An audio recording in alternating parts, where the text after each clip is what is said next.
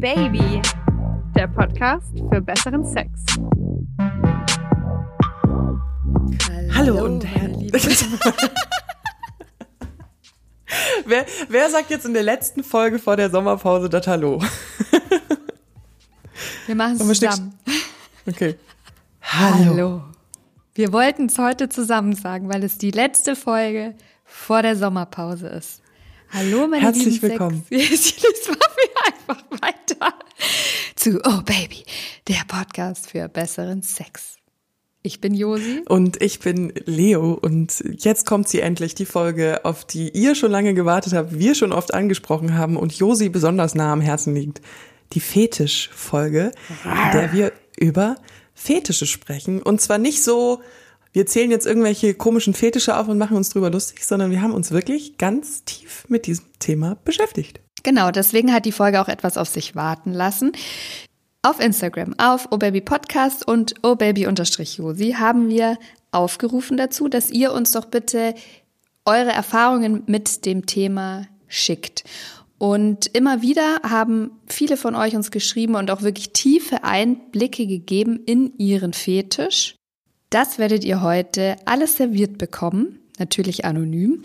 Und wir haben auch mit der Beatrice Wagner, Sexual- und Paartherapeutin, gesprochen, die uns da mal so ein paar Insights gegeben hat. Also wo kommt ein Fetisch überhaupt her?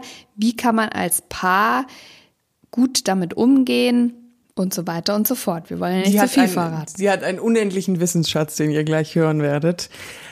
Aber davor müssen wir, und das ist ja immer meine Lieblingskategorie, die wunderbaren oh Defin Definitionen.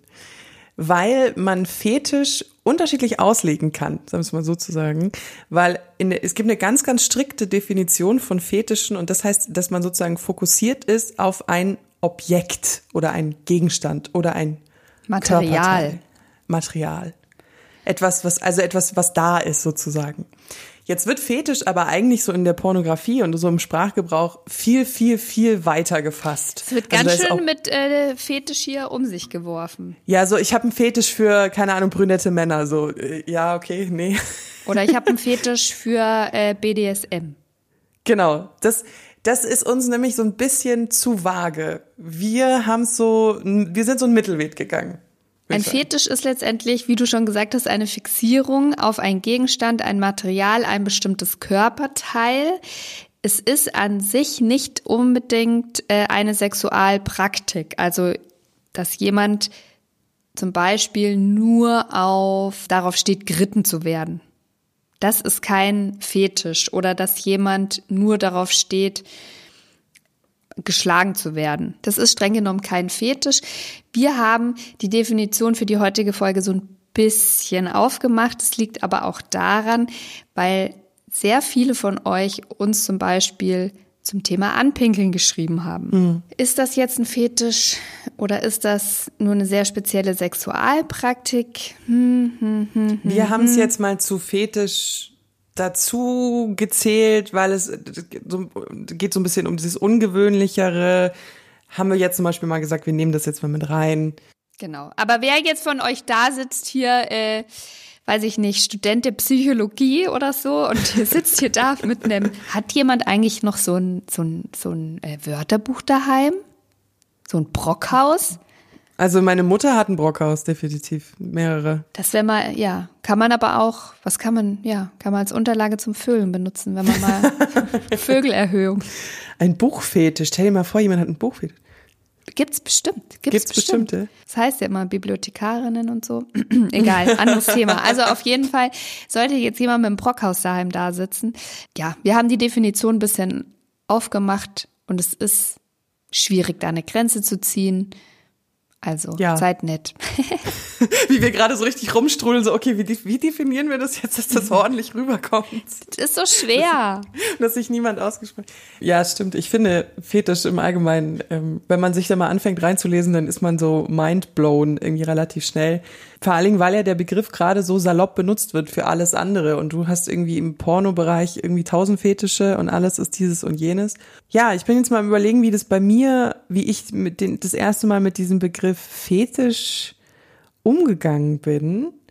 Weil ich glaube, ich habe schon sehr viele Jahre lang Fetisch mit Sexualpraktiken gleichgesetzt. Also ich habe ich habe alles, was sozusagen außerhalb der Norm und wenn ich hier von Norm spreche, dann meine ich so dieses was diese Standard Penetration, Sex, Blowjobs, Lecken, das war für mich so gefühlt die Norm und alles was davon weiter wegging, war für mich ein Fetisch und bei mir hat es tatsächlich den Ursprung, dass ich mit 13 oder so im Italienurlaub in so einer blöden Wiese, ich glaube, ich habe ich sogar schon mal erzählt, so ein Hardcore-Porno-Heft gefunden habe. Nee, das weiß ich noch nicht.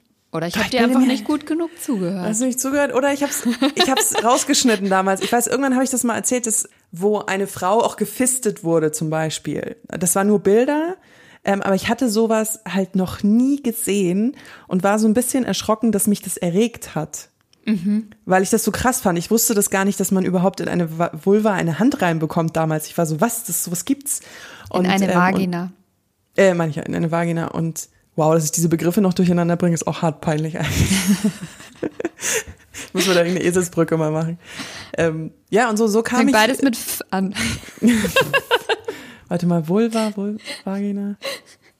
Ne, ich, ich denke mir, ne, über die Sommerpause denke ich mir eine Eselsbrücke aus. Und genau, und so kam ich dann mit eben diesem Gefühl, okay, mich erregt etwas und ich weiß eigentlich gar nicht, was mich erregt. Und mittlerweile weiß ich natürlich, dass ich definitiv keinen Fetisch habe in dem Sinne, auch wie wir es definiert haben jetzt. Ich habe ein paar sexuelle Vorlieben so, aber ich habe definitiv keinen Fetisch, würde ich jetzt sagen. Also ich habe ein Fetisch für alles, das äh, vibriert. Das ist aber auch so eine, wirklich so eine Millennial äh, Ja. Woman, Womanizer, Satisfier Generation. Ja. Nein, Spaß beiseite. Das ist natürlich kein Fetisch von mir. Ähm, wobei streng genommen Streng genommen werden wir ja feucht, wenn kann, wir so kann, Spielzeug sie, kann sie auch ohne das Objekt kommen? Ist die Antwort nein? Ist es vielleicht ein Fetisch? nein, das ist jetzt wirklich nur ein kleiner Spaß. Ich habe tatsächlich vor, bevorzuge ich bestimmte Sexualpraktiken sehr, sowohl in der Ausführung als auch in der Fantasie. Hm. Wir wissen alle, was das ist. Das ist Dreier.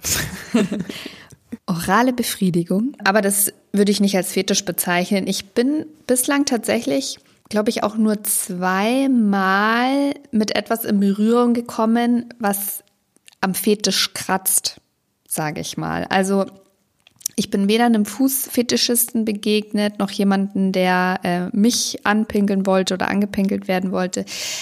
Aber ich war, ich, ich habe in der Recherche nicht schlecht geguckt, ja, als ich einen Begriff gefunden habe, und zwar Frotteurismus. Das klingt wie Frotte. Ja. Geht es um Bademäntel? Du bist so blöd. Ich, ich, ich hatte null Ahnung, was das ist.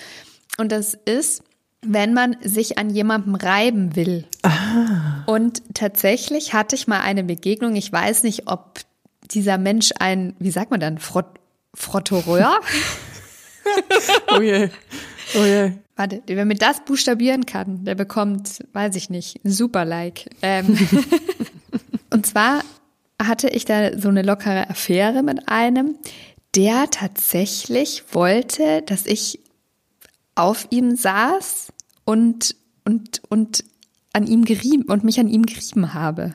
Und ich dachte erst, es wäre so, ähm, so ein bisschen zum Anheizen, so, wie, wie nennt man das denn, so So Soft, Soft. Petting über dem, mit Klamotten. Aber das war teilweise krass. Also, er wollte die ganze Zeit, dass ich mich an ihm reibe und zwar für halbe Stunde plus. Aber hat er das wirklich, also hat er das gesagt Der oder hat hat er es mich- dir so äh, angedeutet? er hat es mir angedeutet und immer wenn ich dann quasi, ich halt jetzt so war, okay, let's get it on, jetzt hier weiter, Klamotten runter, küssen, weiß ich nicht was, hat er mich quasi wieder so, so zurück und mich festgehalten, so dass ich weitermache. Das, das hat mich ehrlicherweise ein bisschen irritiert. Ich weiß nicht, ob das das war, Frotteurismus, aber ich habe bei der Recherche nicht schlecht geschaut, als ich gelesen habe, dass es das wirklich gibt. Genau, und das andere war tatsächlich, das habe ich ja auch schon diverse Male erzählt, das weiß ich nicht, ob es ist im klassischen Sinne, glaube ich, kein Fetisch, eine Fixierung auf eine bestimmte Sexualpraktik. Was im Endeffekt aber dabei rausgekommen ist, ist, glaube ich, das gleiche wie bei einem Fetisch. Und zwar war das ja die Fixierung eines Ex-Freundes so extrem auf Analverkehr, hm. was im klassischen Sinne kein Fetisch ist. Aber die Fixierung war so krass auf dieses Thema, dass nichts anderes mehr quasi möglich war. Hm, kein, kein Raum mehr für andere Dinge. Ja. Ich habe immer versucht, es dann quasi mit irgendwas anderem zu, zu, kompensieren. Äh, zu, zu kompensieren, ja. genau. Das ist ja, ja, was daran gefällt dir, dieser Dirty-Aspekt oder was ist es und hm. wir können doch stattdessen dieses und jenes machen. Aber das war, das war nicht das, was ihn befriedigt was hat. Ihn, was ihn befriedigt hat. Und die Fixierung war letztendlich so groß. Und ich glaube, dass er da auch extrem drunter gelitten hat, dass mhm. ihm das vorenthalten wurde, dass auch die Beziehung daran zerbrochen ist aber im klassischen Sinne kein kein Fetisch, ja. Kein Fetisch. Aber es ist ja auch immer unterschiedlich. Ich habe einmal mit einem Mann gesprochen, der hat mir erzählt, dass er sehr, sehr ein Fetisch, also er hat es Fetisch genannt, äh, dass er eben Strumpfhosen total erregend findet. Wenn Frauen Strumpfhosen tragen. Ich habe jetzt aber nie nachgefragt, ob es jetzt bei ihm prinzipiell um die Strumpfhose ging oder darum, dass die Frau das trägt. Das ist ja auch nochmal ein Unterschied. Weil so richtig krasse Fetische fokussieren sich ja komplett auf die Strumpfhose ohne Frau, das ist das wurscht. Aber ich bin dann ehrlich gesagt, war das auch nur so eine Fickgeschichte, deswegen bin ich da nicht mehr so drauf eingegangen mit ihm. Ähm, aber er fand schon ganz cool, dass ich immer Kleider mit Strumpfhosen anhatte. Das hat man immer gemerkt, er hat einfach gerne zugeguckt, wie man das anzieht. Mhm. Also, ehrlich gesagt finde ich es nur erotisch bis über die Knie und dann fängt man an, so ein, so ein Hampelmann dann sich in diesen oberen Teil. Aber gut, ähm, jeder jedem Aber ich finde es ja auch ganz interessant, mal zu gucken, wie viele Leute davon auch betroffen sind. Weil ich meine, wir hatten ja jetzt, also betroffen, das klingt jetzt so schlimm, in Anführungszeichen, ja. Weil wir kommen ja auf zusammen einen ganz guten Bodycount, würde ich sagen. Und so viele Begegnungen mit dem Thema hatte ich noch nicht. Und ich habe auch versucht, da mal Zahlen zu finden. Es ist nicht leicht. Eine Studie habe ich gefunden aus Kanada mit 1040 Teilnehmern. Die wurden nach ihren sexuellen Neigungen befragt und fast die Hälfte hat angegeben, dass sie eine Art Paraphilie haben, also das ist auch eine Fixierung, etwas, was von der gängigen Sexualpraktik abweicht, ja. Und ein Drittel von denen hat das auch schon mal ausgelebt. Und das kann eben sowas sein wie Fetischismus, Frotteurismus oder Masochismus, Voyeurismus. Die kamen zu dem Schluss, dass Männer häufiger solche Sexualpräferenzen haben als Frauen. Ich habe ja also auch die, die, was hatten die? Ja, wollte gerade sagen, die Community hast du auch gefragt, ne? Genau, also ich habe die kleine Community gefragt äh, auf Baby Josi, die mir direkt folgen. Da habe ich eben gefragt, ob Sie schon mal jemanden mit einem Fetisch gedatet haben. Und da haben 122 gesagt, ja, und es war spannend. 27, ja, es war schlimm. Und 388, also die eindeutige Mehrheit, nein. Hm. So ist es bei mir letztendlich auch. Ich habe nur gefragt, ob man schon mal einen Partner und Partnerin mit einem Fetisch hatte. Und da haben äh, 30 Prozent gesagt ja und 70 Prozent nein. Mhm. Also, also ähnlich. es ist nicht so, es ist, kommt immer so alles in die gleiche Richtung ungefähr. Es ist gar nicht so, äh, dass das jetzt jeder Zweite hat irgendwie einen Fetisch oder so. Aber es ist spannend und es schreiben uns auch tatsächlich immer wieder die gleichen Leute, die sagen, mach doch mal was, mach doch mal was, mach doch mal was. Ich glaube, weil wenn du einen Fetisch hast, dann ja. Das beeinflusst, du musst dir mal ja. vorstellen, es geht ja, es gibt ja die unterschiedlichen Abstufungen, aber es gibt ja Leute, die wirklich nur können, wenn jetzt zum Beispiel, keine Ahnung, lass es ein Kuscheltier sein. Lass diesen Teddy da liegen und er braucht diesen Teddy, um Sex zu haben und sexuell erregt zu werden.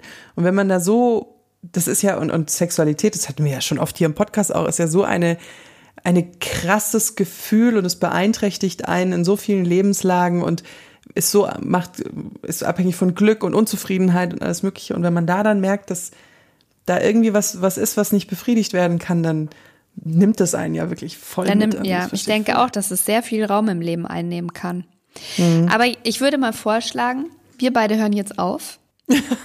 Unser gefährliches Halbwissen hier umherzuschmeißen. Genau, und holen jetzt jemanden dazu, der sich wirklich auskennt.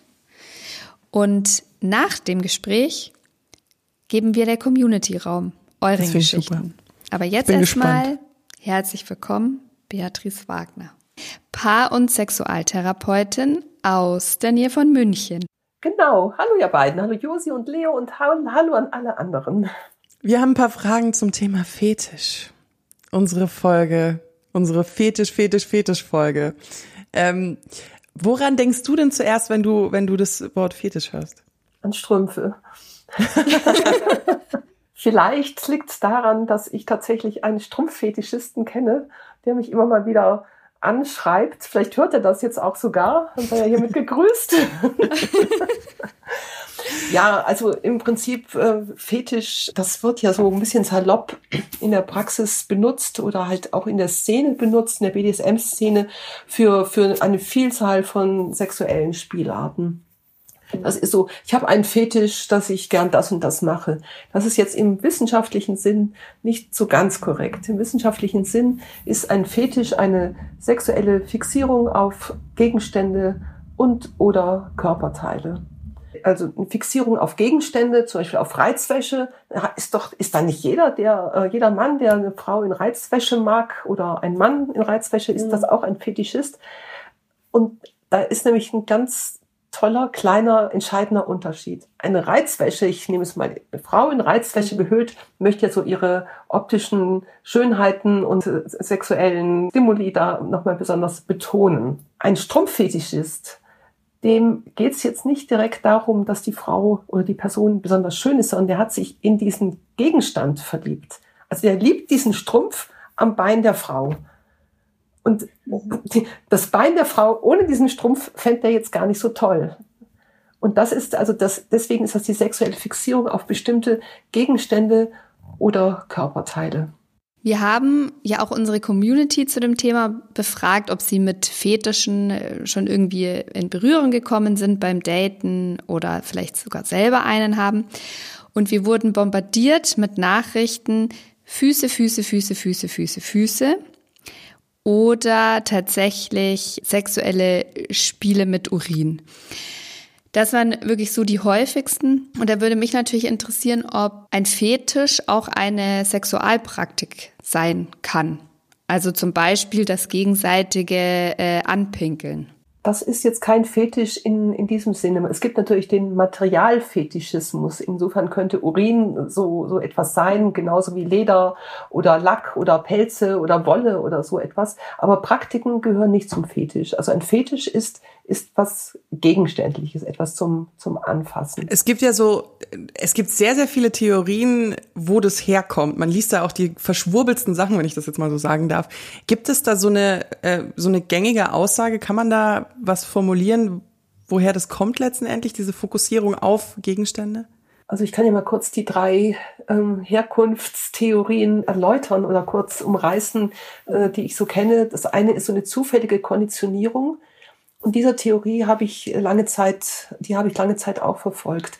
Also nehmen wir an, jemand im Kindesalter, also da man in einem Alter, in dem man also noch keine bewusste Sexualität hat, aber sehr wohl schon sexuelle Gefühle haben kann aber Kinder können es halt mhm. nicht einordnen als mhm. sowas. Sehen ja in einem zufälligen, in einer zufälligen Anwandlung von einem sexuellen äh, Gefühl, sehen jetzt irgendwas Tolles. Ein Pullover aus Mohairwolle zum Beispiel. Oder gucken an den Strümpfen der Mutter hoch. Oder sehen vielleicht die Füße der Mutter. Die Mutter hat jetzt nicht irgendwas bewusst Sexuelles gemacht und hat auch nicht das Kind sexuell provozieren wollen. Das sind also ganz unschuldige, normale mhm. Szenen. So könnte das aber sein, dass da eine unbewusste Konditionierung oder zu, äh, eine zufällige Konditionierung stattgefunden hat, dass man sexuelle Gelüste eben mit einem vermeintlichen Auslöser zusammenbringt. Ich halte das tatsächlich auch immer noch für recht wahrscheinlich. Es mhm. gibt aber noch andere Fetischi, Fetischi kriege ich das Wort nicht hin, andere Auslöser zur Fetischbildung. Zum Beispiel könnte, es gibt ja dieses Phänomen, wenn man traumatisiert wird, also wenn man jetzt was Schweres, Traumatisches erlebt, dass, um damit umzugehen, sexualisiert man das. Mhm. Ich erzähle da ja, eine, eine Geschichte, die ich aus einem Buch habe, von einer sehr bekannten Sexualtherapeutin, Helen Singer Kaplan, die hat, die ist, die lebt jetzt in den USA oder lebte dann in den USA, war, die hat jüdische Menschen ähm, therapiert, die als Kind in einem KZ waren. Und da war ein Mädchen dabei, also heute eine Frau natürlich, das in den 80er Jahren gemacht, dass sie nur dann Sex haben kann, wenn sie von einem KZ-Wärter verführt wird oder vergewaltigt wird, nicht verführt wird. Und das macht ihr natürlich moralisch gesehen ein unglaublich schlechtes Gewissen. Von diesen Mädchen sind alle, ist die letzte Überlebende, die ganze Family ist in diesem KZ umgekommen und sie fantasiert sexuell davon, mit einem KZ, von einem KZ-Wächter mhm. ähm, vergewaltigt zu werden. Die kommt, kam damit natürlich überhaupt nicht klar. Aber das ist so ein typischer Fall von Sexualisierungen, von traumatischen Ereignissen. Man kommt damit irgendwie besser klar. Das ist natürlich auch etwas, was man auch auf die Objekte reduzieren kann. Ein mhm. Kind, das vielleicht im Kindesalter von anderen Kindern gefangen genommen worden ist, gefesselt worden ist, alleine irgendwo zurückgelassen worden ist oder was sich sonst, was so alles passieren kann, was ich auch in meiner Praxis höre, sexualisiert das auch und hat dann vielleicht einen entsprechenden Fetisch von gefesselt werden, also von, von Schnüren oder von Starksein, von Muskeln. Ach, das ist das ist, äh, das ist heftig, ja. Aber es macht, es macht durchaus Sinn. Die menschliche Psyche ist ja, ist ja ein Wunderwerk an sich und findet immer Wege und Mittel, um mit auch schlimmen Erfahrungen klarzukommen. Deswegen, ich finde, also das klingt, also ich habe das tatsächlich noch nie gehört, aber es klingt extrem logisch. Wenn man, ach so, das dritte fehlt noch, ne? Das ist die, der, die Superstimulus-Theorie. Und äh, die Das klingt gut. Ja, das, das klingt, wieder schön. Ne? Jetzt können wieder alle entspannen, kein nächstes schlimmes Thema sein. Das ist einfach so, ähm, Menschen stehen ja auf, auf glatte Haut. Das ist ja so etwas, etwas Erotisches, schöne Haut. Und äh, wenn man sich jetzt äh, zum Beispiel Lack vorstellt, das ist ja die super glatte Haut. Also statt mhm. glatte Haut wird die überglatte Oberfläche begehrt. Das ist die Superstimulus-Theorie. Total harmlos. Ach, wahrscheinlich, wahrscheinlich ist es auch einfach ein Mix von allem oder kommt auch immer auf das Individuum drauf an. Also bei dem einen war es der Auslöser, bei dem anderen ist es wieder was anderes. Genauso mache ich das ja auch in meiner Praxis. Was davon könnte jetzt auf den einzelnen Patienten zutreffen. Und dann geht es ja schließlich auch darum, wie geht man damit um. Der hat ja jetzt, der will ja nicht nur wissen, woher habe ich jetzt hier meinen Fetisch, mhm. sondern der will ja vor allem wissen, wie, was mache ich jetzt damit? Was macht meine Partnerin oder mein Partner damit? Oder wie, wie komme ich selber damit klar? Das ist ja dann letzten Endes das, worum es eigentlich in meiner Theorie, meiner äh, Therapie geht. Das hast du schön übergeleitet, weil ganz oft sind es ja dann eben diese Konflikte in der Partnerschaft, wenn ein Fetisch irgendwie überhand nimmt oder die Partnerin oder Partner damit äh, überfordert ist. Wie sollen jetzt HörerInnen, denen jetzt zum Beispiel das genauso geht, wie sollen die damit umgehen? Was sollen die da tun? Also es ist erstmal wichtig von demjenigen, der den Fetisch hat, dass ähm, also wichtig ist erstmal Information die erste wichtige Information ist, man kann ein Fetisch nicht einfach bewusst abstellen. Die Menschen versuchen das. Die sagen, ach, meine Partnerin oder mein Partner, der leidet so sehr darunter. Ich mache das jetzt nicht mehr. Und die versuchen das eine Zeit lang und merken, verdammt, das geht doch schief. Also irgendwann kehrt die Lust dann doch einfach wieder. Man kann das nicht einfach hier nur kognitiv abstellen, weil man es gerne möchte. Das ist genauso gut, wie man ja auch Homosexualität nicht einfach abstellen kann. Ja, das ist, das ist einfach da und, und ein Fetisch ist genauso da. So, das muss einem wirklich einfach mal klar sein. Jetzt ist natürlich äh, ich sage, ich nehme mal so die Sexualisierung von schmerzhaften, traumatischen Ereignissen, nehme ich von dieser absoluten Aussage ein bisschen weg. Da könnt, müsste man natürlich an das Trauma rangehen und indem diese Menschen, die das erlebt haben, anfangen können, sich selbst wieder zu lieben, also Selbstliebe zu, zu spüren und äh, Selbstwürde auch äh, wieder zu spüren, könnte es sein, dass sie diese Fantasien, dass die dann auch in den Hintergrund treten. Aber bei den beiden anderen ähm, würde ich sagen, das, das ist jetzt so da und da müssen wir jetzt einfach mal schauen, wie man damit am besten umgeht. Und für alle Partnerinnen und Partner von äh, Fetischbesessenen, nehmt es bitte nicht persönlich. Ihr seid nicht irgendwie unvollkommen, sondern euer Partner, eure Partnerin kann dafür nichts. Er hat sich nicht ausgesucht. Er würde es vielleicht tatsächlich gerne loswerden.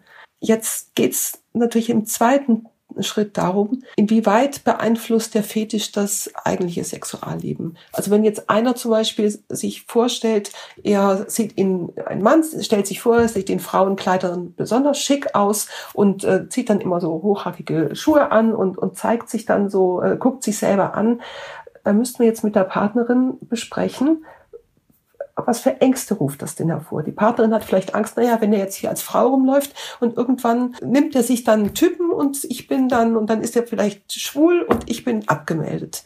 Nee, das hat wahrscheinlich überhaupt nichts damit zu tun. Der, der findet sich einfach nur schick in diesen Frauenkleidern. Also der Fetisch ist der Sinn, da gibt's nichts dahinter der Fetisch, die, mhm. die langen Fingernägel, die er sich da vielleicht auch noch anmalt und das, das ist der Sinn. Und er will, er, er will sich schön finden, aber er will nicht in dieser Rolle jemand anders dann anmachen. Also müsste man schauen im zweiten Schritt, ähm, welche Ängste ruft das beim Partner oder Partnerin hervor und diese Ängste dann ganz offen besprechen. Und dann ist natürlich das dritte, es kann ja der mit dem Fetisch, der will das ja auch ausleben. Das kann ja auch nicht der Sinn sein, dass er jetzt zwar verstanden wird, trotzdem das alles irgendwie zurückhalten muss. Jetzt müssten wir auch schauen, gibt es irgendwie eine Methode, dass der irgendwie auch da zu seiner Befriedigung kommt. Also einige hatten uns tatsächlich auch geschrieben, dass sie denn die Erlaubnis bekommen, also wenn der Partner, die Partnerin das selber nicht möchte, äh, warum auch immer, dass das sich außen geholt werden kann. Entweder bezahlt oder durch Dating-Plattformen, wie auch immer. Das wäre, das fände ich eine sehr gute und sehr plausible Möglichkeit, auf die man vielleicht auch gar nicht so ähm, eifersüchtig sein müsste. Eine andere mhm. ist, dass der, dass, dass der Nicht-Fetischpartner oder Partnerin da vielleicht auch mal ein bisschen mitspielt wenn es so gewünscht ist. Ich denke, bei manchen Sachen geht's, bei anderen geht's nicht. Also wenn jetzt jemand einen Windelfetisch hat und möchte als, also sowas gibt es ja zum Beispiel, dann geht das vielleicht dann, dass dir, ähm, ich, wisst ihr, ich rede immer von der Partner äh, mit dem Fetisch und der andere, aber es ist tatsächlich so, dass in der überwiegenden Zahl die Männer die Fetische haben. Mhm. Dafür gibt es übrigens noch keine Erklärung. Und die Frauen, die gibt's auch, aber die sind äh, nicht so häufig besetzt. Ja, mhm. das ist, also ich bin jetzt hier nicht irgendwie. es hat tatsächlich einen Grund, dass ich das, das, äh, dass das so, mhm. dass ich das immer so sage. Wenn der jetzt ganz gerne mit seinen, mit den Windeln vor dem, äh, vor, im Fernsehsessel sitzt und sich den Tatort damit angucken will und das toll findet, finde ich, kann die Frau das vielleicht akzeptieren. Wenn es jetzt darum geht, dass die beiden ähm, ausgehen und die Windel raschelt und der Frau ist das unangenehm, ist es schon ein bisschen schwieriger, finde ich. Und wenn das jetzt in, in Rollenverhalten doch reingeht, weil noch was anderes da mitspielt, dass der vielleicht tatsächlich als Kind behandelt werden möchte, also dass da, dass da noch was ganz anderes mit drin ist, geschimpft werden will oder so, dass, da könnte es natürlich sein, dass die dafür wirklich eine, eher eine Dominar holen soll. So wäre jetzt mhm. meine Einteilung. Aber so die Erfahrungen, die du jetzt als Therapeutin gesammelt hast, würdest du sagen, dass es eher für jemanden, der einen Fetisch hat, eigentlich fast unmöglich ist zu sagen, okay, ich stelle das jetzt ab, meine Partnerin, mein Partner möchte das nicht, ich stelle das ab, ähm, ich verdränge das. Eben mit Ausnahme dieser ähm, ja. Sexualisierung, wo weil es eine ganz andere Art von Therapie noch braucht, da würde ich sagen, dass geht, man kann es nicht so abstellen. Ähm, es gibt ja zwei verschiedene Arten von Ausprägung von Fetischen. Es gibt die ausschließliche und es gibt die nicht ausschließliche Fetischierung. Also die ausschließliche ist, dass diese Personen tatsächlich nur dann Erregung verspüren und auch dann zum Orgasmus kommen, wenn der Fetisch mit im Spiel ist. Dann geht einfach nichts anderes. Und die nicht ausschließliche Version ist, wenn auch Erregung mit normaler Sexualität möglich ist und der Fetisch vielleicht mal zusätzlich mit eingebaut wird oder auch nicht. Das ist natürlich so die, die, die leichtere Version. Fetisch ist ja letztendlich eigentlich erst ein Problem, wenn es wirklich eine Beeinträchtigung der Person darstellt. Exakt, Leo. Das so genau so ist das. Und so wird es auch in der Therapie gesehen. Erst dann ist es behandlungs würdig oder wenn, wenn ein, jemand ein Problem damit hat und erst dann kommen die auch zu mir. Wenn zwei kein Problem damit haben, warum soll man damit irgendwas machen? Dann geht es einfach in den großen Bereich der sexuellen Fantasien und gut ist. Bleiben wir zum Beispiel mal bei der Windelgeschichte. Ähm, ich könnte mir vorstellen, dass es da relativ schwierig ist, je nachdem wie ausgeprägt es ist, da jemanden zu finden, der das auch gerne möchte. Es kann auch jedes andere Beispiel sein. Ab wann würdest du denn sagen, macht es Sinn, dass man sich helfen lässt oder dass man eine Therapeutin, einen Therapeuten aufsucht? Ich würde sagen, sofort in dem Moment, in dem man merkt, dass man mit seiner Partnerin und seinem Partner dann nicht, nicht drüber reden kann. Und es ist wahrscheinlich von Anfang an erstmal sehr emotional geladen. Wahrscheinlich kommen von demjenigen, der nicht betroffen ist, erstmal so diese Gefühle, genüge ich dir denn nicht? Warum brauchst du das denn? Oder vielleicht denken die Frauen und Männer, die, die jetzt also keinen Fetisch haben, kann er das nicht einfach abstellen, dass, dass das einfach nicht so ernst genommen wird. Und ähm, wenn du mich liebst, dann könntest du doch eigentlich auch darauf verzichten. Und immer wenn solche Sätze dann ins Spiel kommen, würde ich tatsächlich auch irgendwie zu einer Hilfe raten. Also entweder schaut euch diesen Podcast an, da kriegt und, und spielt das dem Partner vor oder der Partnerin, ja. dann wissen die jetzt auch schon mal Bescheid.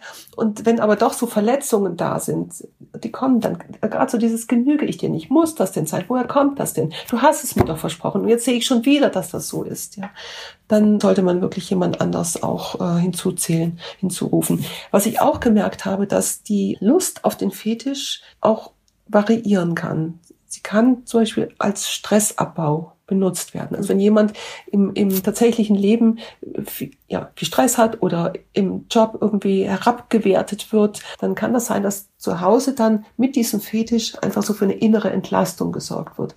Da muss man natürlich auch erstmal schauen, gibt es denn da keine andere Möglichkeit? Kann der nicht erstmal so auch stabilisiert werden? Ist aber auch eine Sache, eine Interaktion zwischen dem Betroffenen und der Therapeutin. Das kriegt jemand auch nicht so ohne weiteres alleine hin. Du hast gesagt, ja, dass äh, also Fetische meistens Männer mehr haben. Leben die das denn eher im Alter aus? Also wann startet denn ein Fetisch? Weil so aus meinem Verständnis haben Menschen mit Fetisch eigentlich schon immer einen Fetisch. Dass das nicht erst so mit 40 oder so kommt, sondern, sondern dass sie dann vielleicht nur die Sicherheit in ihrer Sexualität oder in ihrem Umfeld haben, es auszuleben.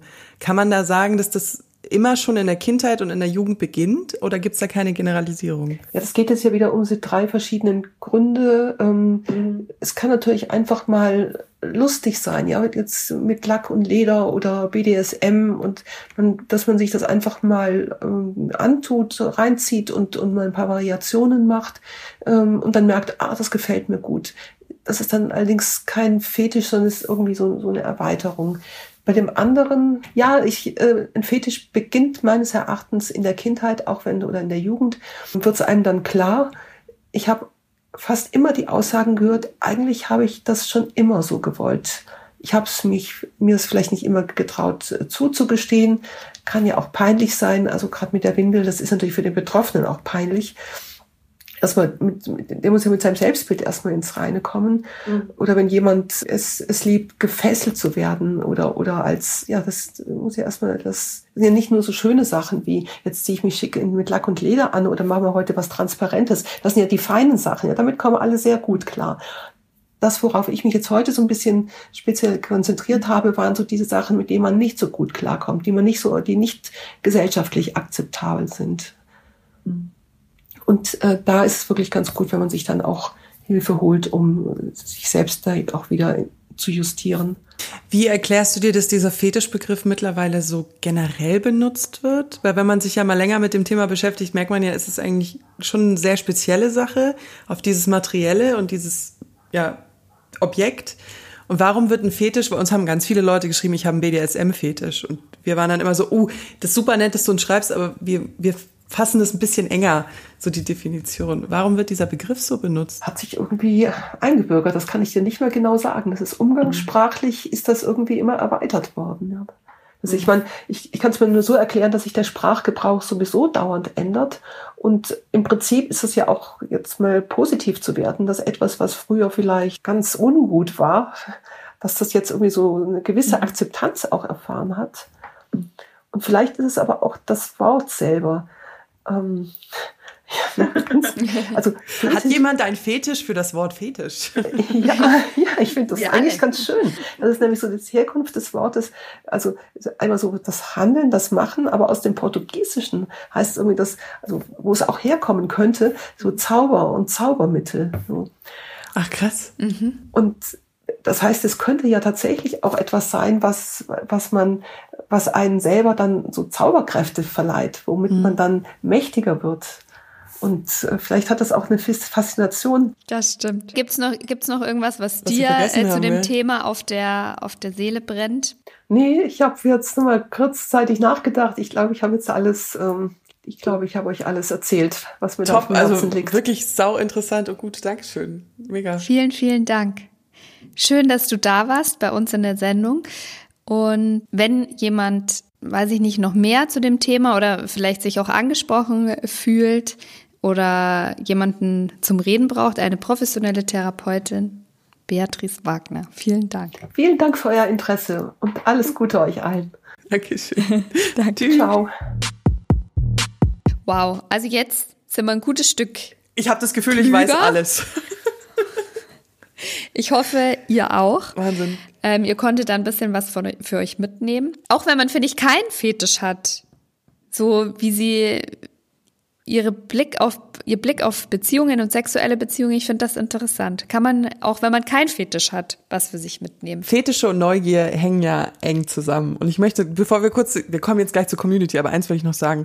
Ich finde, dass dieser Fetischbegriff so überbenutzt wird und dass da auch so ein krasser Voyeurismus dahinter steckt, finde ich manchmal so ein bisschen traurig, weil ich das Gefühl habe, auch in anderen Sex-Podcasts oder Publikationen oder so wird oft auf Fetischen so herumgeritten, in Anführungszeichen. Also wenn du auch so irgendwie dann so eine, so eine RTL. wenn du irgendwie so eine RTL-Show und dann gehen sie in irgendwelche Swingerclubs mit krassen Fetischen und dann ist das irgendwie so umso krasser, umso huhu und das finde ich mhm. manchmal so ein bisschen schade und so ein bisschen übertrieben, äh, weil es sich ja nicht wirklich mit dem Thema auseinandersetzt, sondern mehr mit diesem, oh mein Gott, der trägt Latex und lässt sich anpinkeln. Uh. Ja, also ich hoffe, dass niemand aus der Community das Gefühl hat, dass wir das hier so handeln. Mm. Wir nehmen das, wir nehmen das tatsächlich sehr ernst und mal machen halt wie wir halt sind, immer unsere kleinen Späßchen. Ich hatte letztens jemand gefragt, ich habe in meinem Insta-Profil stehen, dass ich äh, quasi sex-positive bin, dem Sex-Positivity-Movement angehöre und dann war so, was ist das? Wo, wo, wo gibt's da Veranstaltungen? Das ist so, nee, das ist einfach, das trägst du in dir, so bist du. Und das heißt, dass man letztendlich alle Spielarten von Sex, vorausgesetzt, sie geschehen im rechtlichen Rahmen mhm. und mit beidseitigem Einverständnis, toleriert und gut findet und auch sexuelle Experimentierfreude und Offenheit, das gehört da alles dazu. Und das wollen wir mit Oh Baby ja, glaube ich, auch so ein bisschen ja. nach draußen tragen. Und ja. Deswegen sind wir Jetzt höre ich auf zu labern. Und, und wir kommen mal zur Community, zu euren Geschichten. Genau. Wir haben mit euch ein bisschen mehr hin und her geschrieben, weil wir ja wissen, dass das Thema, das ist jetzt ich fand, das war jetzt kein Thema, wo wir sagen, schreibt uns unsere Geschichten, eure Geschichten und dann lesen wir die vor, sondern wir haben ein bisschen mehr interagiert mit den Leuten, die uns geschrieben haben. Es haben uns sehr, sehr viele geschrieben. Ich habe auch wieder versucht, eigentlich allen zu antworten.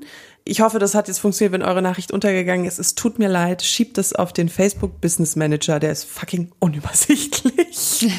Aber sag mal, was mich mal interessieren würde, was war denn bei dir so eine klare Tendenz an Fetischen? Also viele haben tatsächlich BDSM geschrieben, aber da haben wir ja dann gesagt, das würden wir gerne exkludieren. Das habe ich auch dann geantwortet.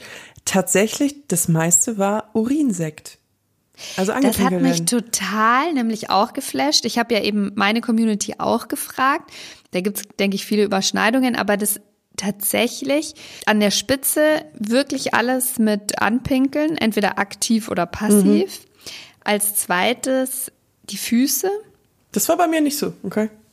Mit BDSM hat sich fast niemand gemeldet. Mhm. Also Latex kam, glaube ich, wirklich ein einziges Mal. Ja, das war ein paar Mal. Und dann kam, und Nee, also es war wirklich Anpinkeln, Füße.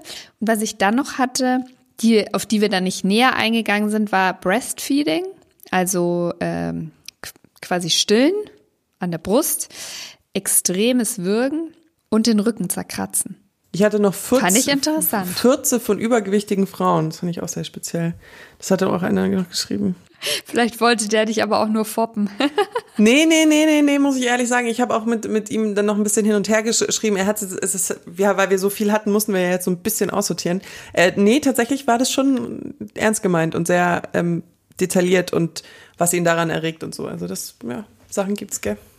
Ganz großartig fand ich auch die Nachricht von einer Frau, die war nur ganz kurz und knackig. Die geschrieben, mir wollte mal ein Typ auf den Bauch kacken. Ich habe mich nie wieder mit ihm getroffen. ei, ei, ei. So. Ja, wer fängt aber, an? Wer fängt an? Fang du an. So. Und zwar, was ich ganz spannend fand, und die Beatrice hat das ja auch angesprochen, ist dieser Fable für Frauenunterwäsche und Strümpfe. Mhm.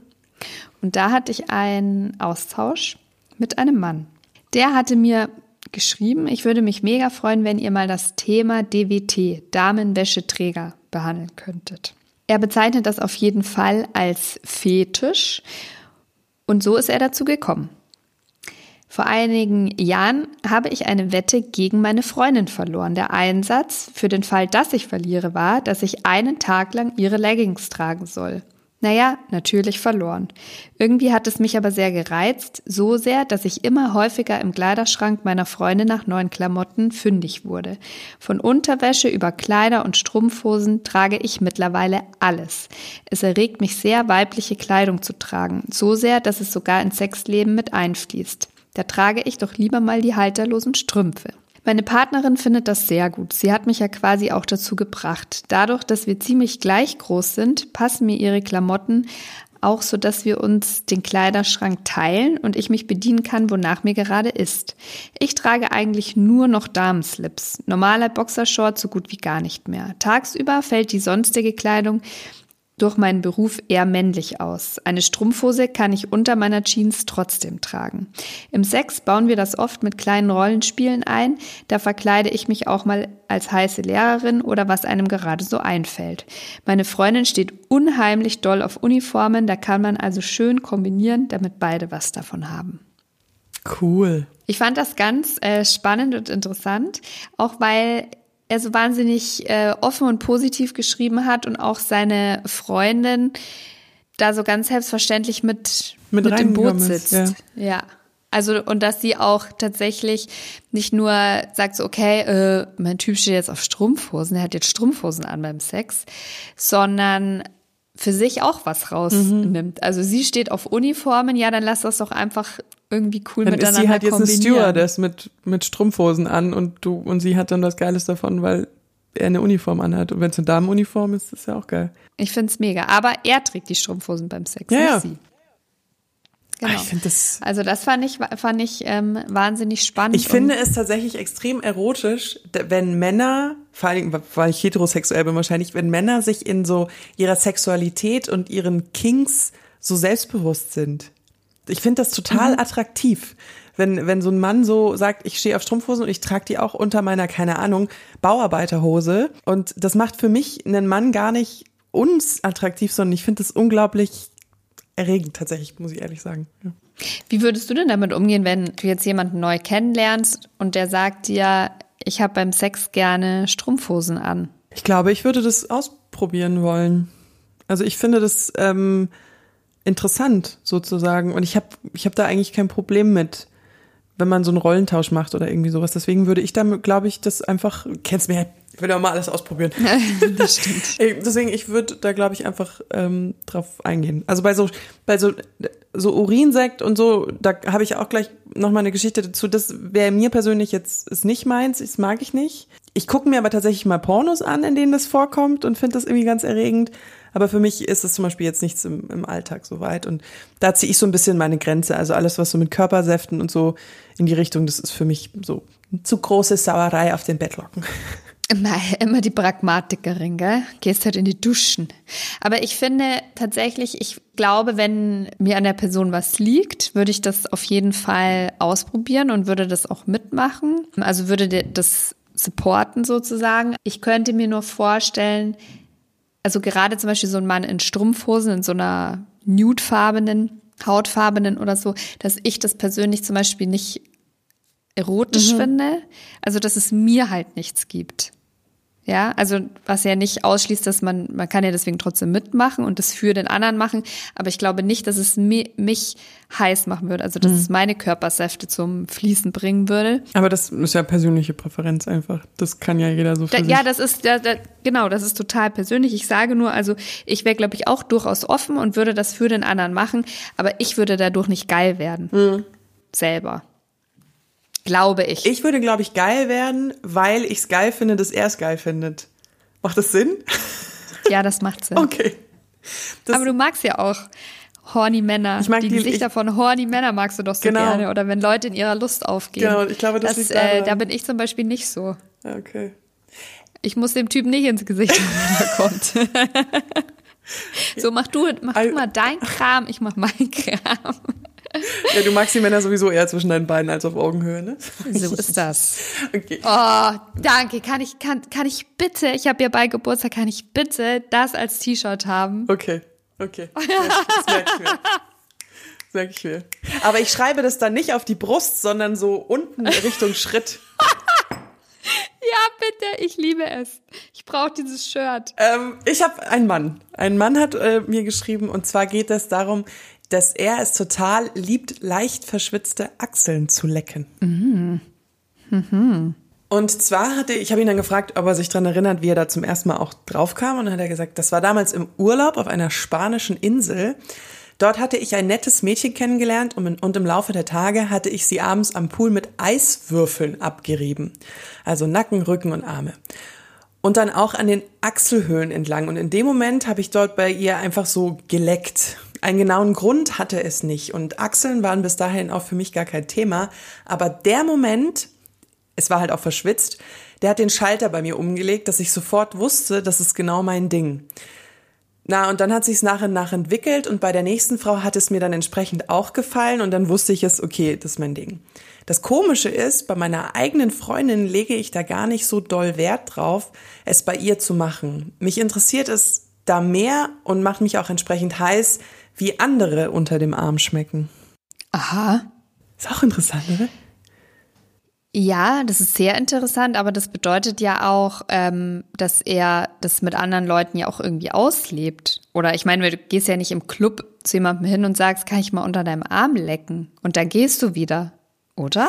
Er hat jetzt gemeint, es ist, es ist irgendwie im ersten Moment eklig, also die meisten Leute reagieren irgendwie komisch drauf, aber auch viele haben es akzeptiert. Vielleicht erstmal komisch geguckt, aber letztendlich hatte niemand ein Problem damit. Das ist interessant. Ich meine, das ist wirklich interessant. Das kann ich mir auch vorstellen, dass für, also dass, dass es ein Fetisch für Körpergerüche gibt und auch Schweiß. Ich meine, das ist ja, du riechst ja den anderen da so krass und Pheromone und alles, was da mit dabei ist. Ähm, dass das im Gehirn so eine kleine Explosion auslösen kann, das kann ich mir schon sehr gut vorstellen. Mir hatte auch mal, das ist jetzt schon länger her, tatsächlich auch jemand geschrieben, der hat das mit seiner, ähm, mit seiner Partnerin ganz krass, dass sie gegenseitig so an der Unterwäsche riechen und dass er auch ganz krass darauf steht, an Frauenunterwäsche zu riechen, aber wenn die so richtig lange getragen wurde und wenn das dann schon so, ja, Frauen haben Ausfluss, Ja. ganz normal. Krustig. Ähm, wenn das dann, wenn das dann schon so verkrustet. Ich glaube aber, dass das, dass das, ähm, dass das ganz viele geil finden. Das hängt mit Das diesen Gerüchen nicht und so zusammen. Ja, man hat äh, früher, ich habe irgendwo mal aus, an irgendeinem so blöden Buch von 1908 oder 1800 irgendwas gelesen, dass da der Tipp gab, dass sich Frauen vor einem ersten Begegnung mit Männern das Vaginalsekret hinter die Ohren Mhm. streicheln sollen, weil das so viel auslöst in dem anderen Geschlecht. Mhm. Ja. Es ist doch die Ja, also ich meine, es gibt ein ganzes Business davon, also dass Frauen getragene Unterwäsche verschicken. Ich kann mir das, kann mir das sehr gut vorstellen, was da, dass da im Gehirn einfach ganz viele kleine Feuerwerke abgehen. Persönlich finde ich, hm, weiß ich nicht, ob ich das wollen würde, dass mir einer unter den Achseln leckt, aber vor allem hauptsächlich deshalb, weil da jede Menge hydrofogal ist. Ich kann mir nicht vorstellen, dass das geil schmeckt. Ja, das mit dem Deo ist natürlich irgendwie. Also ich, ich, ich denke mir, das ist ja so ein typischer Tendenz oder Fetisch oder wie soll ich sagen, die, die tut ja der anderen Person nicht weh auch. Also Ja. die, das ist so vollkommen, ja, dann mach halt so nach dem Motto so, ich habe gerade einen Arm hochgehoben, so, ja, hier, viel Spaß. Also deswegen finde ich das vollkommen. Ich habe ihn dann gefragt, ich finde, ich habe zum Thema Scham auch ganz oft danach gefragt, ob sie sich schon mal für ihren Fetisch geschämt haben. Und er hat gesagt, na ja, also eigentlich jetzt nicht so wirklich. Im Freundeskreis, wenn es jemand mitbekommen hat, hieß es dann schon mal so in der Lästerrunde, hahaha, der leckt gern die Achseln. Mhm. Aber er würde da drüber stehen. Klassiker. Klassiker, er leckt gern Achseln. Nee, aber ich finde diese, dieses Gespräch, wenn du in, in diesen Lästerrunden, und das ist ja auch das Problem, dass, dass ich finde eben nicht sex-positiv, wie wir es vorhin hatten, äh, über Sexualität gesprochen wird, wenn dann eben in so Runden kommt, oh mein Gott, die liebt es, angepinkelt zu werden, oder oh mein Gott, und dann wird da so abfällig drüber gesprochen, so herablassend. Das ist natürlich einfach blöd und schade und bringt niemandem was, aber ich, ja, so sind halt die Menschen, gell? So sonst halt. So sonst halt. Jetzt kommen wir auch zu einem ganz spannenden Thema. Ich bin ja als nächstes dran. Stimmt's? Das ist wohl wahr. Und zwar zum Thema Anpinkeln. Yay. Es haben uns so viele, so viele haben das geantwortet, dass das ihr Kink ist. Genau, und mit einer Person, einem Mann, habe ich mich dazu intensiver ausgetauscht. Mhm.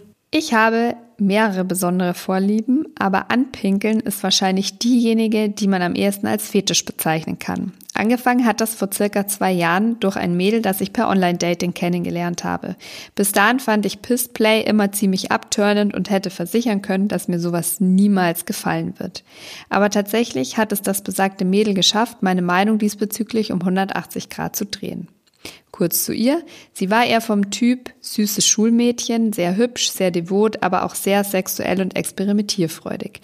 Bevor wir uns erstmals getroffen haben, haben wir schon ziemlich heiß gechattet und auch über Snapchat heiße Bilder ausgetauscht. Irgendwann hat sie mir mal heiße Snaps geschickt, während ich gerade wandern war. Da ich trotz der ungünstigen Situation sofort ziemlich geil wurde und sie nicht warten lassen wollte, bin ich im Wald an ein abgelegenes Plätzchen gegangen, habe meinen steifen Schwanz ausgepackt und ihr ein Video davon geschickt. Sie hat direkt geantwortet und zwar sinngemäß, Oh, ich hatte schon gedacht, du zeigst mir, wie du pinkelst. Hätte ich, by the way, auch gerne gesehen.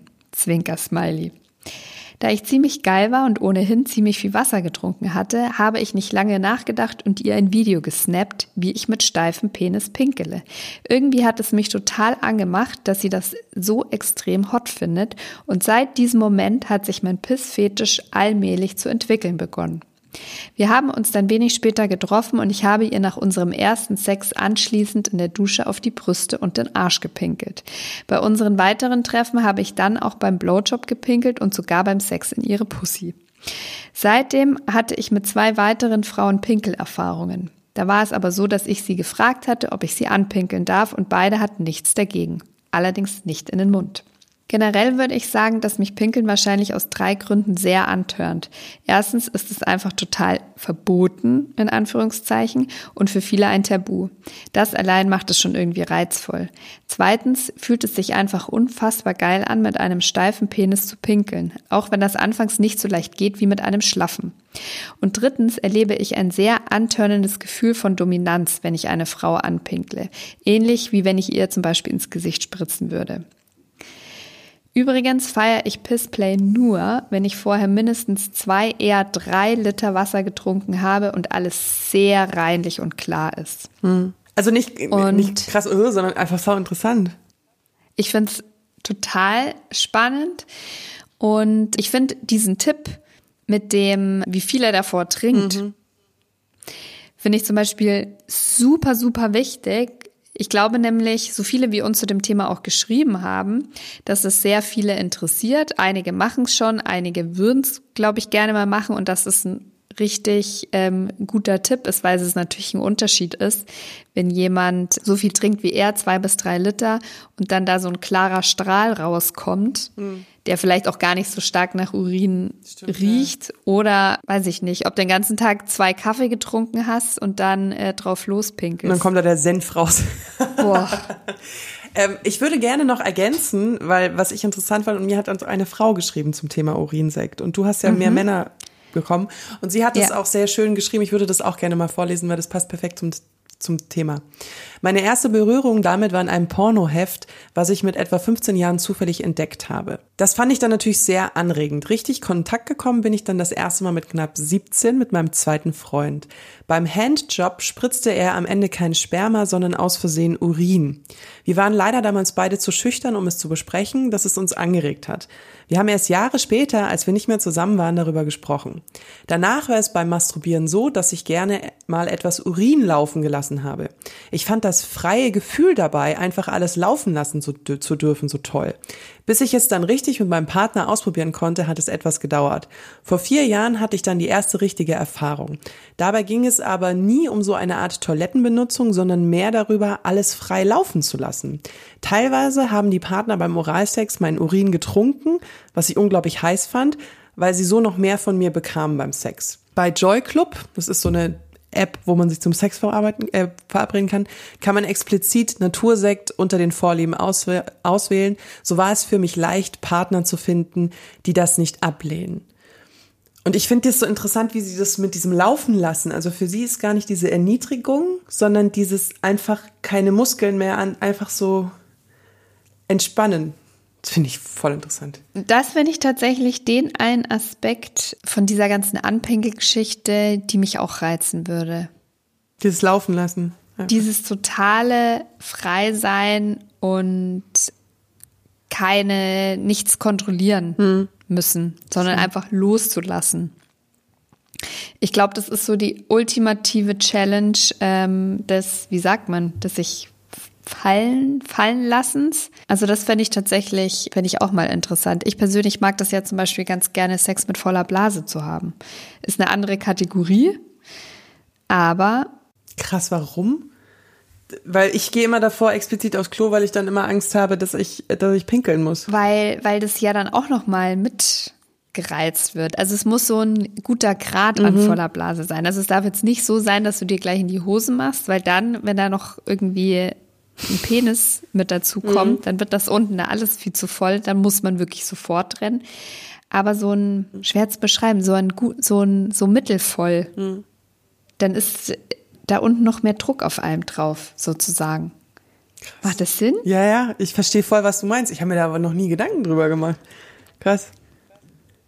Machst du mal. Mach ich mal. Ich habe noch, das ist gar nicht so lang, aber das fand ich interessant. Also lustigerweise, ihr habt mir manchmal Abkürzungen geschrieben von euren Fetischen. Da hey, muss ging mir auch so, dann denkst du dir manchmal so, hä? Ich was? war so, was? Weil ähm, eine hat uns dann, eine Frau hat mir geschrieben, ähm, sie stehe auf weiße Erotik. Ich habe im ersten Moment gedacht, es wäre was Rassistisches. Ich war so total geschockt und habe dann festgestellt, dass es da um Krankenhausspielereien geht. Also um Doktorspielchen ah. wegen den weißen Kitteln sie hat jetzt gar nicht so wirklich gesagt, woher das bei ihr kommt, aber sie hat gemeint, sie sucht sich dann über Portale wie Hobby-Gynäkologen und dann trifft sie sich mit denen. Und ähm, mit zwei, also sie hat sich schon mit vielen getroffen, aber mit zwei kam es dann nur zum Spiel. Und die haben das dann auch regelmäßig gemacht und dann immer wieder miteinander gespielt. In der Partnerschaft hat sie es nicht ausgelebt. Das hat den Hintergrund, dass es für sie unglaublich wichtig ist, dass so eine Distanz besteht, also kein Vertrauensverhältnis. Genau, ansonsten in Beziehungen einfach mit Filmen oder ein paar Geschichten und Fantasien irgendwann mal. Und sie liebt diesen Gedanken, ausgeliefert sein und diese peinliche Situation beim Gynäkologen, wo du mit einer fremden Person mhm. da sitzt und die Beine aufmacht und er dir äh, also an die Hörer, die noch nie beim Gynäkologen waren, man bekommt da ja immer so eine, so eine Art ja so ein Spreizer in die äh, Vagina oh, eingeführt. Das klingt aber nicht schön. So ein Entenschnabel. Ja, so aber lang. ich finde, es ist schon so, also ja, wenn man das ja, so ja. sieht, dann denkst du dir schon so, boah, krass. Und das findet sie halt so erregend, dass sie das in die Sexualpraktik einbaut. Spannend, spannend, spannend. Mir hat auch eine Frau geschrieben, allerdings war sie eher quasi unglücklich mit einem gewissen Fetisch. Ich habe einen Mann kurzzeitig gedatet, der einen Fettfetisch hat. Leider hatte er keinerlei Interesse an meiner Person, sondern nur an meinem Körper. Besonders an meinem Bauch. Jeder Mensch freut sich natürlich, wenn er gegenüber einen attraktiv findet. Nur leider war mir das zu viel, weil es eben nur um meinen Körper ging und nicht um mich als Person. Vor allem so Aussagen wie ja mehr Bauch umso besser haben mich eher abgeschreckt als beruhigt. Ich kann das total nachvollziehen und das ist ja auch so ein bisschen das, was ähm, wir mit Beatrice Wagner besprochen haben, dass bei dem anderen so ein Gefühl aufkommen kann, so dass es gar nicht mehr um mich als Person geht, sondern Um der will jetzt Bestimmte Aspekte nur letztendlich. nur ja. bestimmte Aspekte von mir. Und ich glaube, da ist es nochmal ein ganz großer Unterschied, auch ob du mit jemandem in einer Beziehung bist, in einer langjährigen und zum Beispiel auch eine Familie zusammen hast und eine sehr innige Beziehung hast und dann nur in Anführungszeichen beim Sex vielleicht auf bestimmte Sachen auch mal reduziert wirst oder ob du ähm, jetzt jemanden nur datest, eine Affäre hast und dafür dann quasi benutzt wirst. Also ich kann das total nachvollziehen. Ich hätte damit, glaube ich, auch ein Problem, wenn jemand, warum auch immer, lass es meine Haare oder meine Fingernägel sein.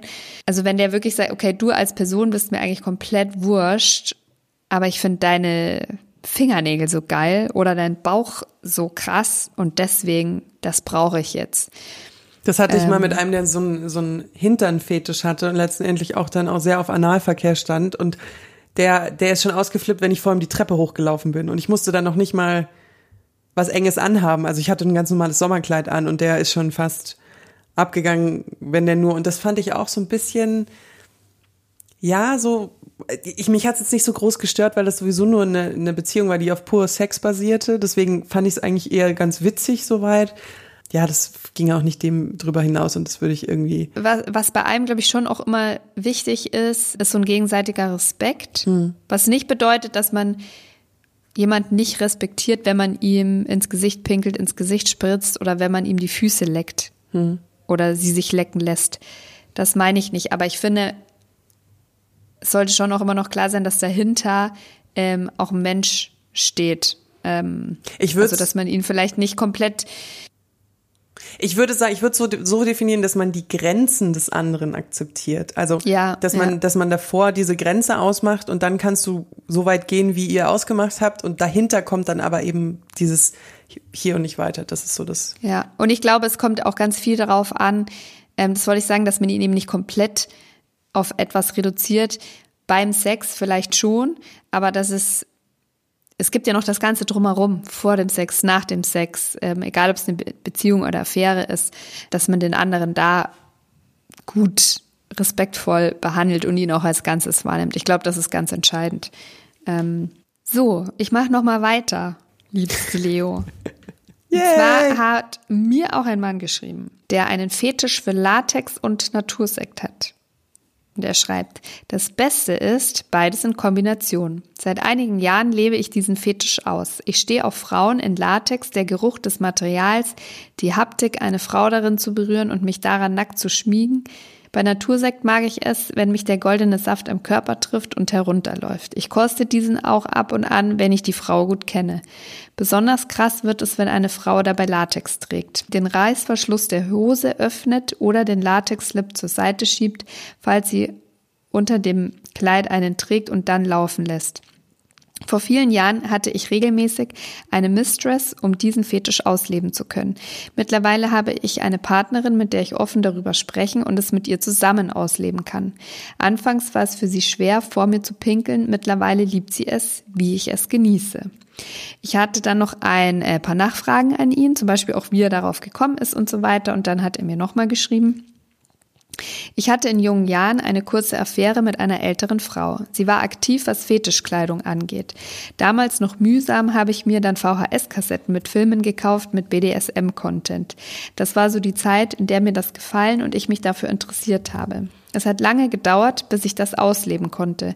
Anfangs in unserer Beziehung habe ich mich falsch gefühlt und bin auf Ablehnung gestoßen. Seit unserer Beziehung 2.0 hat sich unser, also anscheinend hat er das dann wieder aufgenommen, Ja. hat sich in unserer Beziehung einiges zum Positiven für uns beide entwickelt. Also ich weiß, wie es ist, nicht, es nicht ausleben zu können. Und ohne den Fetisch ausleben zu können, wäre ich unglücklich und sowas führt zu Frust.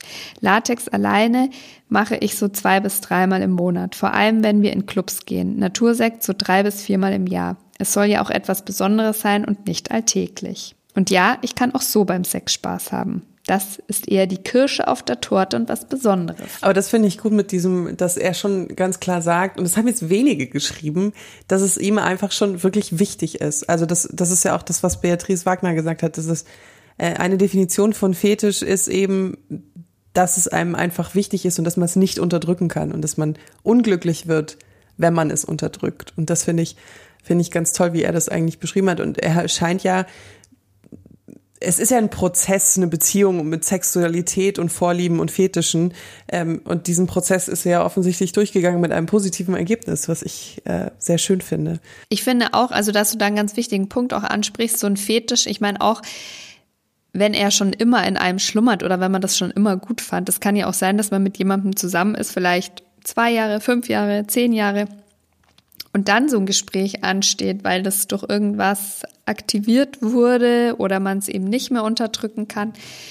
Und ich kann nur hoffen oder das jedem wünschen, dass der, die andere dann mit einer gewissen Offenheit reagiert und das auch annehmen kann. Und ich würde raten, keine Scheu zu haben, das anzusprechen. Aber sie grinst, Leo grinst, die hat noch was in petto. Ich habe noch, ich habe noch äh, einen Fetisch für Reitkleidung. Mhm. Und hoppe, zwar hoppe, Reiter. Ja, genau. Du wirst dich gleich so schlecht fühlen, wenn ich dir das vorlese. Oh nein. Also, also ich kann ziemlich genau erklären, wie das bei mir entstanden ist. Ähm, äh, wann es mir das erste Mal aufgefallen ist, weiß ich nicht. Ich war neun oder so. Ist geil, wie er sagt, er weiß es nicht und dann sagt, ich war neun. Also es ist ein Mann. es ist ein Mann.